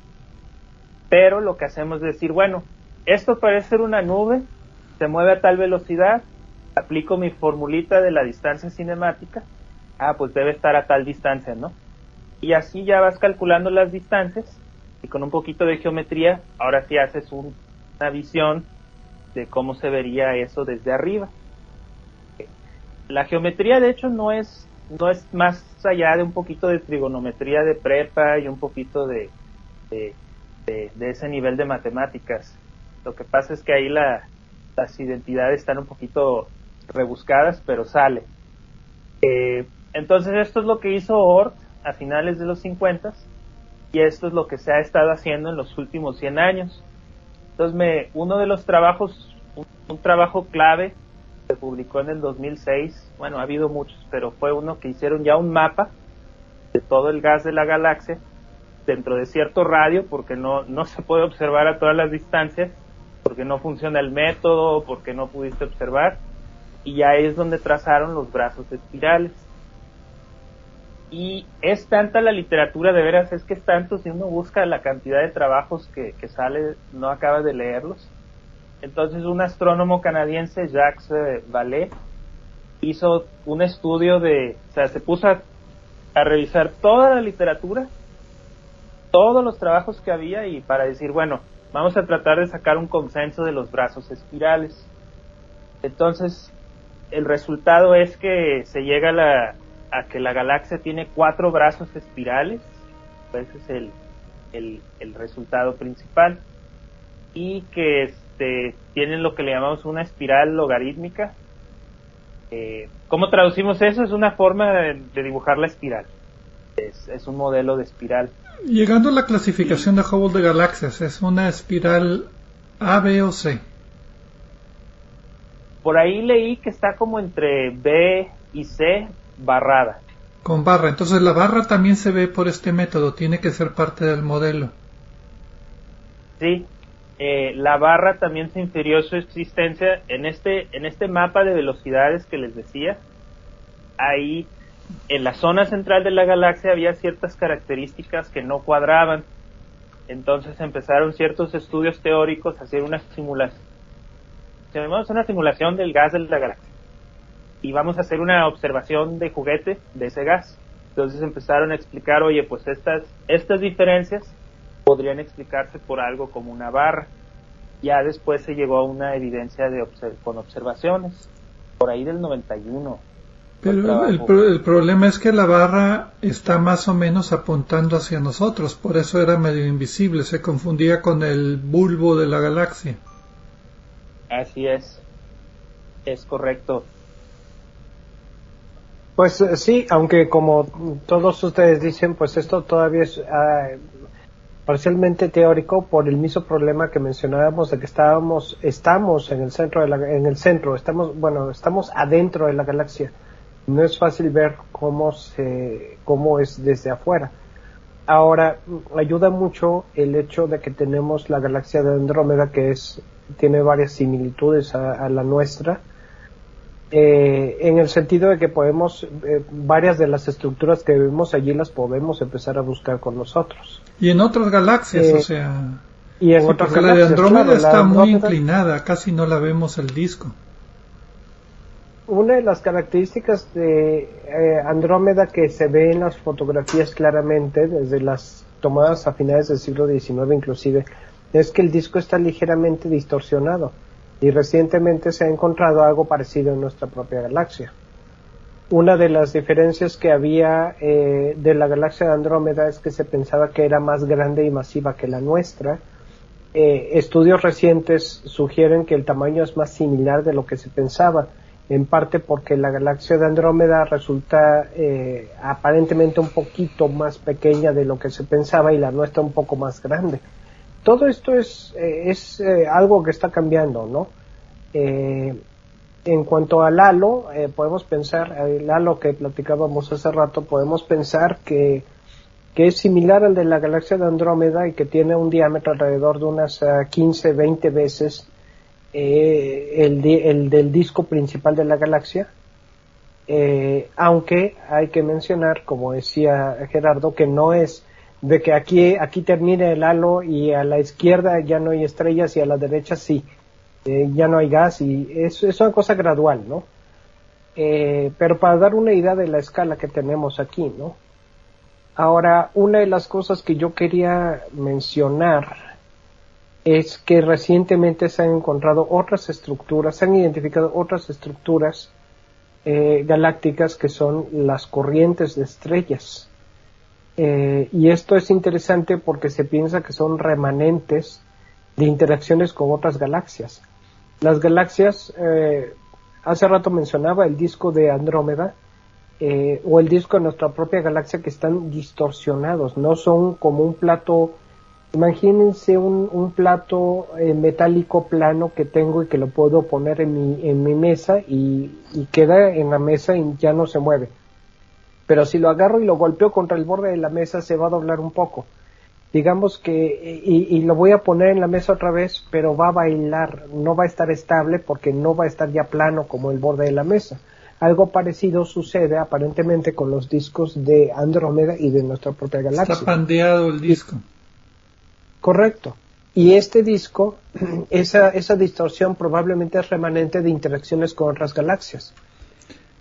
Una de las cosas que se cree de nuestra galaxia es que hubo eh, eh, recientemente, bueno, no recientemente, eh, hace 10 mil millones de años aproximadamente, un evento principal de interacción con, con otra galaxia o otra galaxia satélite pequeña. Estamos pensando tipo las nubes magallánicas que causó distorsión y las simulaciones nos dicen cómo, las simulaciones dinámicas, cómo las, las estrellas de una galaxia se combinan con la otra y en el proceso agitan el gas que está allí e inician formación de estrellas adicionales. Otros estudios sugieren eh, lo que le han llamado el Kraken, que es una forma, em, digamos, poética de mencionar a una galaxia un poco más substancial que probablemente eh, se fusionó con la nuestra también en épocas muy remotas. Eh, hemos observado otras galaxias en el espacio que están interactuando, que están en proceso de fusionarse. Entonces, eh, es, es, razonable pensar que las estrellas, la, forma en la que las estrellas de nuestra galaxia se están formando nos, y, y, la forma en la que están acomodadas nos dice que ha habido otras interacciones. En particular, el grupo que descubrió la, primera gran eh, interacción, que es el de, eh, el de eh, la que mencionaba hace 10 mil millones de años, le llama la de, la de Gaia Encelado, a, esta protogalaxia pequeña que, se fusionó con la nuestra. Es lo, es lo, que iba a mencionar, perdón que te interrumpa, de que todos estos últimos estudios de la interacción del disco de nuestra galaxia con otras galaxias satélites o protogalaxias o remanentes de galaxias es gracias a información del Gaia en luz visible, ¿verdad? Sí, ya se sospechaba algo desde antes pero con, con eh, los fenomenales datos de Gaia que mencionamos en el primer, de lo que hablamos como tema del primer programa de punto focal, se está viendo que todo esto es, es correcto. Eh, hay una estructura eh, que es más grande que el disco, que es una, una corriente de estrellas que, que se llama la corriente estelar de Virgo, eh, y que es básicamente un grupo de estrellas que están como formando un camino alrededor de la galaxia. Hay otras, hay otros caminos similares, pero este en particular también se piensa que es el resultado de la interacción con una galaxia, una protogalaxia tipo, no protogalaxia, ese no es el término correcto, una galaxia menor, como las nubes magallánicas lo son, que interactuó una galaxia satélite que terminó por precipitarse hacia, hacia el disco y en el, propósito, en el proceso fue distorsionada y separada en, en, una corriente, un río de estrellas por la gravedad de la, de la galaxia principal, dejando este caminito de estrellas. Y esa es la evidencia que se tiene. Eh, uno de los grupos que ha estado trabajando en esto eh, ha encontrado que eh, bueno, estima que puede haber alrededor de 10 caminitos de esto, de este tipo, que son como 10, 10 evidencias de una de interacción con galaxias que, que están contribuyendo estrellas y contribuyendo material eh, que ha estado aislado hasta entonces a nuestra propia galaxia y de paso aumentando la formación de estrellas. Otra evidencia indirecta de esto es eh, también con resultados de Gaia, eh, la, eh, y, de Gaia y de otros instrumentos, es que la metalicidad de las estrellas nos sugiere que la, eh, por la, de la metalicidad podemos ver cuántas generaciones de estrellas se pueden haber formado y sugieren que la, la, la diferencia que hay entre las estrellas de la periferia y del centro de la galaxia sugiere que se puede haber formado de adentro hacia afuera. En el caso de, la galaxia de Andrómeda, tenemos que comparativamente las estrellas tienden a ser un poco más antiguas que las nuestras. Las de estas eh, corrientes son más antiguas que las, las estrellas del disco. Mm, eh, sí, sí. Sí, pero al mismo tiempo eh, esto es clave, el estudio de, la, de, la, de, los, de los elementos que se pueden identificar en estas estrellas eh, para identificar cuáles estrellas realmente son partes de esa galaxia y cuáles no. Por ejemplo, se han encontrado algunas estrellas en el, ya incorporadas en el disco de la galaxia, pero que se saben que originalmente provenían de alguna de estas corrientes por la similitud química que tienen. Entonces es una combinación de espectroscopía de luz visible, dinámica de Gaia, que podemos aislar, entre comillas, o identificar estos diferentes torrentes, pero nada más en los que están cerca de nosotros, ¿verdad? Ya los que están del otro lado de la galaxia ya sería asumir que algo similar está pasando allá. Bueno, se asume eh, con base, las simulaciones nos dicen, nos dan información de cómo, cómo el, torrente se pudo haber formado y moviendo estas simulaciones en reversa podemos inferir que existen otras partes que no podemos observar directamente. Como, como decía hace rato, eh, los que han publicado resultados sobre esto piensan que puede haber cosa de 10 corrientes y 10 eventos en particular que puedan identificarse, pero todavía les faltan datos para publicar. Ok. Pero bueno, cambiando un poquito de tema, y esto no estaba en la lista de temas, pero pues me interesaría ver cuál es su opinión acerca de cómo inferimos la cantidad y distribución de materia oscura en nuestra galaxia. ¿Alguien se lo quiere aventar? Porque según entiendo la cantidad de materia oscura es mayor que la cantidad de materia normal en la galaxia, o estoy mal. Bueno, a partir de la curva de rotación, eh, el hecho de que necesitas, o sea, la curva de rotación te dice que necesitas que toda la materia sobre una estrella dada. o sea, la velocidad de rotación de la estrella en el disco de la galaxia no sigue una ley kepleriana. En otras palabras, no la materia no está amontonada en el centro como en el Sol está toda la materia del sistema solar y los planetas según su distancia tienen ciertas velocidades. Esa sería la ley kepleriana. Aquí no. Sí, una porque es, bueno, es una distribución de materia un poquito más complicada. Pero es, es, una distribución esférica homogénea o esférica en el halo, pero más concentrada en el centro. Eh, ¿Me explico? Sí. Creo que no. Bueno, esa es una pregunta que tengo así libre. Y la otra es: eh, ¿hay más materia oscura que materia normal en nuestra, en nuestra galaxia? Bueno, si el halo de materia oscura, si, si es. Digo, la, la estimación de la masa se hace tratando de ajustar la materia eh, la curva de rotación. Entonces, la materia que sí ves en el eh, disco, de ahí tú puedes, ajá, de ahí tú puedes calcular, ok, esta materia debe generar tanta fuerza, ¿no? Entonces, es su contribución a la curva de rotación. Entonces, ajustas el que falta con un modelo del halo de materia oscura que típicamente sale de simulaciones cosmológicas o de modelos cosmológicos. Entonces ahí, ahí buscas el que mejor se ajusta entonces, lo que la gente, los trabajos que he visto es a veces tratan de discutir, bueno, eh, si es más importante la contribución del halo en el interior de la galaxia o en el exterior de la galaxia. Y si tú eso, eso lo puedes traducir a una densidad, pero te va a dar un numerito y lo puedes comparar contra la, contra la densidad de estrellas.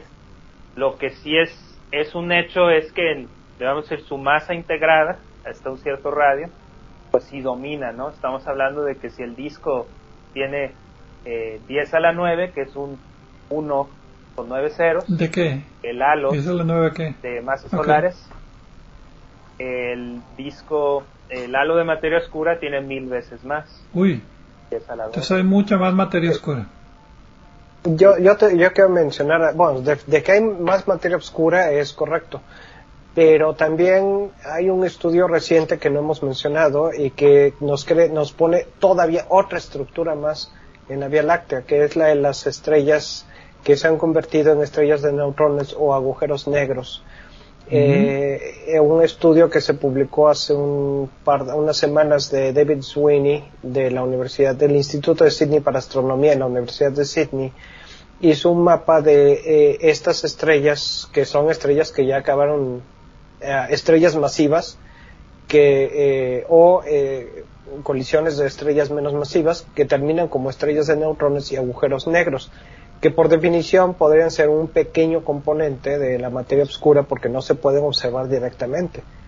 La cosa es que la distribución de estas estrellas nos dice que el evento, el cataclismo que las creó, eh, hace que queden distribuidas abajo y arriba del plano del disco e incluso una proporción alta que, eh, que es, logran escapar a la, a la, gravedad de la galaxia y sus el objeto remanente agujero negro o estrella de neutrones está está en una trayectoria que va a terminar por llevarlo fuera de nuestra galaxia. entonces y ese es otro grupo, otra estrella. En algunos, en algunos reportes de la de prensa no especializada le dicen como el cementerio de estrellas de la Vía Láctea. Entonces, este es un, una estructura de cementerio de estrellas, de cadáveres de estrellas, eh, estrellas de neutrones y estrellas de hoyos negros nada más, que tienen una estructura como de disco. No, no entendí bien. Eh, bueno, digamos que es una, una densidad de estrellas de, de, agujeros negros y estrellas de neutrones que son provenientes de estrellas masivas, forzosamente, y que están, eh, están fuera del disco, principalmente en, en la parte inferior y superior. Pero como sea un disco más grueso. Un disco más grueso, sí. De hecho, así lo tiene. Tiene varias ilustraciones el artículo que creo que está en Archive si lo quieren ver.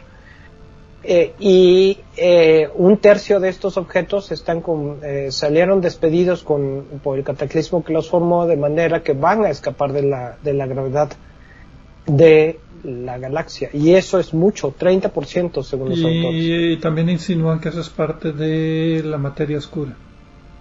No, eso lo insinúo ah, yo. Lo que sí es que se, se tuvo que hacer y, y, sí se hizo un conteo de estrellas, no en un sentido literal, pero en un sentido estadístico, como proponer, bueno, como basado en otras galaxias, eh, el disco debería tener otra forma, ¿no? Entonces haces un modelo y de ahí estimas cuántas estrellas deberías ver en cierta dirección. Y bueno, eh, fue, un fue una serie de trabajos, pero de ahí se, se pudo, como en cierta manera, restringir eh, la forma del disco para poder tener una idea de cuánta materia tiene el disco y entonces poder hacer esa discomposición de, bueno, todas las estrellas y el gas contribuyen tanto y esto es lo que le falta de materia oscura para que te dé la curva de rotación. Ok, entonces por lo que falta. Bueno, terminamos entonces con eh, la cereza del pastel, como decía Gerardo la galaxia tiene un hoyo negro supermasivo en, el, en su centro, ¿cómo sabemos que ahí existe? Entonces, aquí las observaciones del hoyo negro supermasivo son completamente indirectas. Únicamente creo que fue este año, ¿verdad? Que el telescopio de horizonte de eventos reveló una imagen del disco, digo, del hoyo negro, del, no, del, ¿cómo se llama? Del disco de, ¿Es el disco de acreción alrededor del hoyo negro supermasivo de nuestra galaxia? Sí. Ok. Eh, sí, entiendo que sí. Porque antes nada más se había inferido la presencia de este disco, pero bueno, ¿cómo empezó todo esto? Eh, el problema es que el centro de la galaxia está muy lejos, está a 26.000 años luz de distancia y hay una gran cantidad de polvo y de gas entre nosotros y el centro de la galaxia. Por luz visible no se puede ver, entonces necesitamos utilizar longitudes de onda infrarrojas y ondas de radio para poder ver lo que hay a esas distancias con toda esa opacidad en medio. La luz visible no, no, simplemente no nos da. Y desde los setentas se había encontrado una fuente que se llamaba Sagitario A estrella, eh, que es eh, ¿cómo se llama? Una fuente de ondas de radio, ¿verdad? Sí, sí, sí, sí. Se, descubrió en radio. Primero. Y ya después se encontró que pues no correspondía a ningún objeto con, en, luz infrarroja. Em, pero sí se encontraron muchas estrellitas alrededor y esta es la parte interesante. Creo que tú lo mencionaste, Gerardo, ¿verdad? Al principio, de que todas esas estrellitas con muy alta magnificación sí se ha podido ver cómo se mueven las estrellas a través de las décadas. Entonces ha habido varios estudios, principalmente liderados por Andrea Gers, eh, utilizando óptica adaptativa y telescopios muy grandes, para seguir el movimiento de estas estrellas alrededor de esta fuente de radio invisible. Y utilizando simplemente eh, gravedad de Newton, o también utilizaron relatividad, ahí sí ya no sé. Pero utilizando nada más la gravedad de Newton y viendo cómo orbitaban estas estrellas, pudieron entonces comprobar que tenía que haber una fuente muy masiva, que son cuatro, cuatro mil millones de veces la masa del Sol. Algo así. Algo así. Pero que no se puede observar y que está concentrada en un punto. Entonces de ahí que se haya inferido la presencia del hoyo negro supermasivo en el centro de la galaxia. Y ellos recibieron el premio Nobel junto con Roger Penrose, según recuerdo, y Reinhard Genzel y Andrea Gertz, los tres. Creo que nada más se puede dividir en tres el premio Nobel, no se puede dividir en más. Tengo entendido que fue una división ahí media curiosa. Una mitad para una y la otra mitad para los otros dos sí ahí, pero es, es muy interesante, la, se me hizo muy ingeniosa la manera en que lograron obtener este la masa del... Muy directa, o sea, simplemente calculando las órbitas de todas estas estrellitas. Hay muchos videos en internet, a ver si encuentro uno para poner la liga. Voy a buscar uno que sea interesante para poner la liga y, y a través de los años, creo que fueron de, de perdido 20, 30 años de que han seguido el movimiento de estas estrellas y se puede ver en las imágenes como al principio la tecnología es muy pues primitiva comparado como está ahorita, entonces las, las estrellas están así grandotas y medio difusas y cada vez conforme pasa el tiempo no nada más se mueven las estrellitas, sino que se hacen más chiquitas y más redonditas, más puntuales como diríamos. Y este... Bueno, ahora también se han observado agujeros negros en el centro de otras galaxias, ¿no? Cuando están activos, el hecho es que el, de nuestra galaxia no está tan activo, pero cuando están activos en el sentido de que están absorbiendo materia, se puede ver el efecto. Y nada más en la galaxia M87 el mismo telescopio de horizonte de eventos ha detectado el hoyo negro supermasivo porque es, aunque está mucho más lejos, es mucho más masivo y está mucho más activo. Entonces era de cierta manera más fácil observarlo entre comillas. Pero aparte de esos dos, creo que no hay ningún otro. Y el directo no, pero sí hay se encontró, hay, hay huellas dinámicas, algo parecido a lo que hizo. como la materia oscura, hay huellas dinámicas. Sí, hay una relación de hoyo negro con dispersión de velocidad de no sé qué componente o algo, pero hay otra de esas relaciones. Este, ah, pues sí, pues también hay una relación de la masa del hoyo negro con la masa de la galaxia, ¿no? Sí. Y eh, pero sí hay, y sí, por, la, por el efecto dinámico que tienen en el centro, también lo han tratado de sacar por, por el efecto en la curva de rotación. Hay, hay varios hay varios midiendo la velocidad de las estrellas en el centro de la galaxia. Pero eso es la curva de rotación de la galaxia. Sí sí he visto los estudios por espectroscopía y ponen la rendijita en el centro y ven cómo se mueve para uno y para otro y de sacan la velocidad y de ahí sacan. El hoyo negro debe tener esta masa para que tenga estas velocidades ajá. Bueno y también hay un objeto creo que no merece otro nombre que está eh, que fue despedazado recientemente por la gravedad no que está en el proceso de caer. Creo que lo mencionamos en el programa principal Pedro. Fue nuestra galaxia sí verdad Sí. Sí, una estrella que pasó muy cerca del hoyo negro supermasivo y sufrió la espaguetidificación y el material fue arrojado hacia afuera. Eso ya sería un hoyo negro más o menos activo, bueno, activo ocasionalmente. Un, un hoyo negro que no es glotón como el de M87. ¿Qué más falta por hablar? Porque nos faltó hablar del bulbo de la galaxia que es una mezcolanza de objetos de disco y objetos de halo y objetos que no sabemos ni qué onda.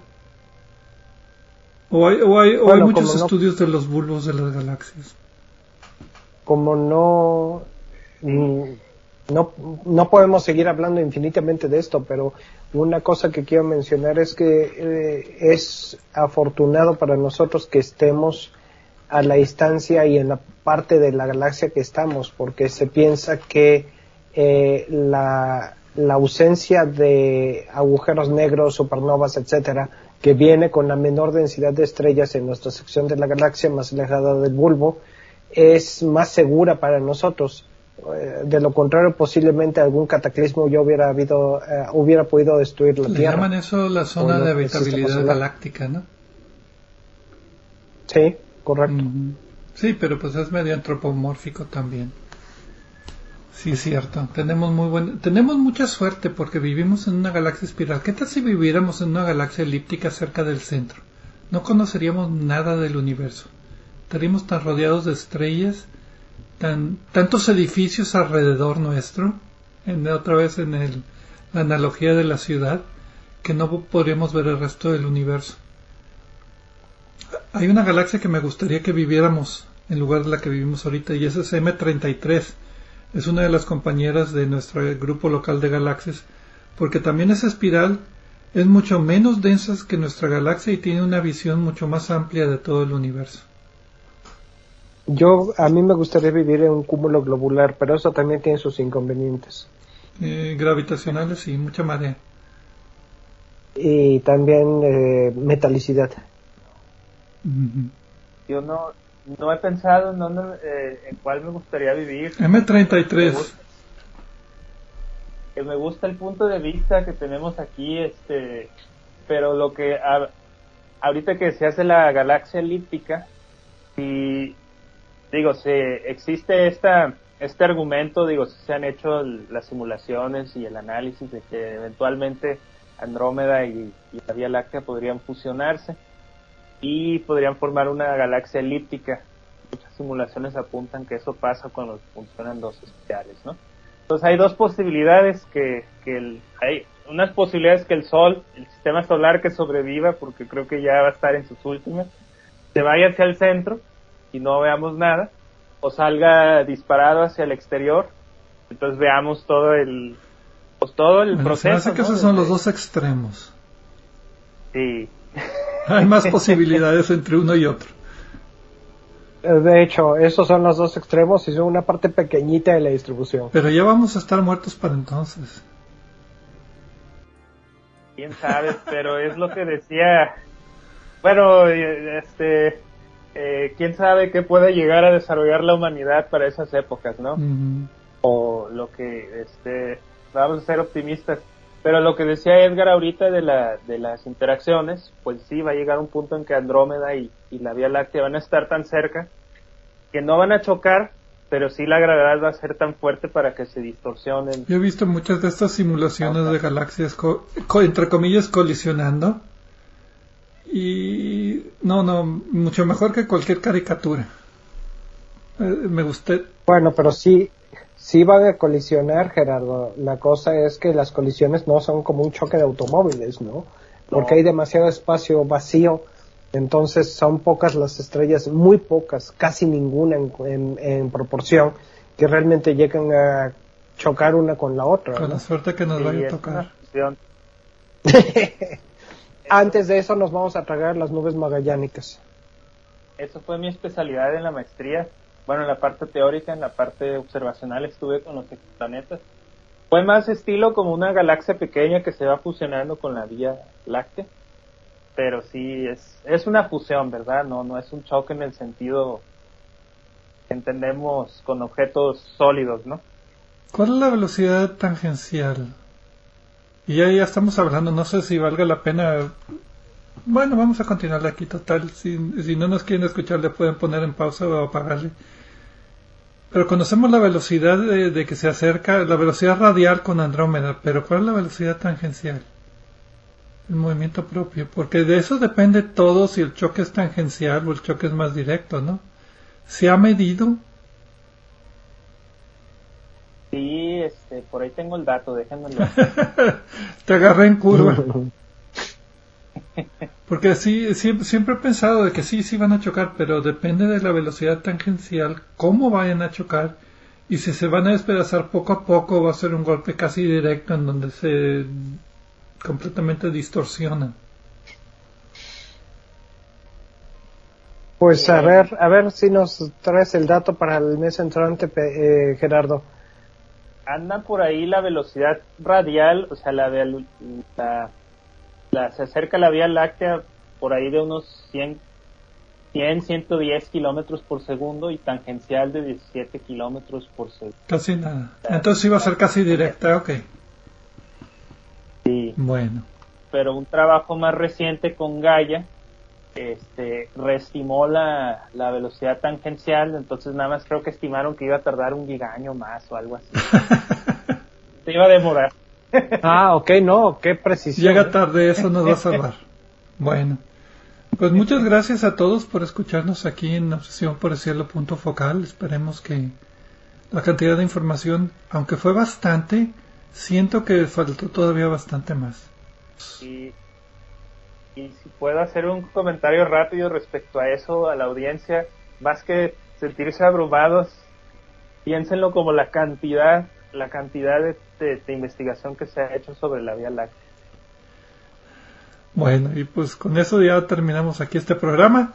Muchas gracias a todos por escucharnos aquí en Obsesión por el Cielo, punto focal, y nos vemos el próximo mes con otro tema, punto focal.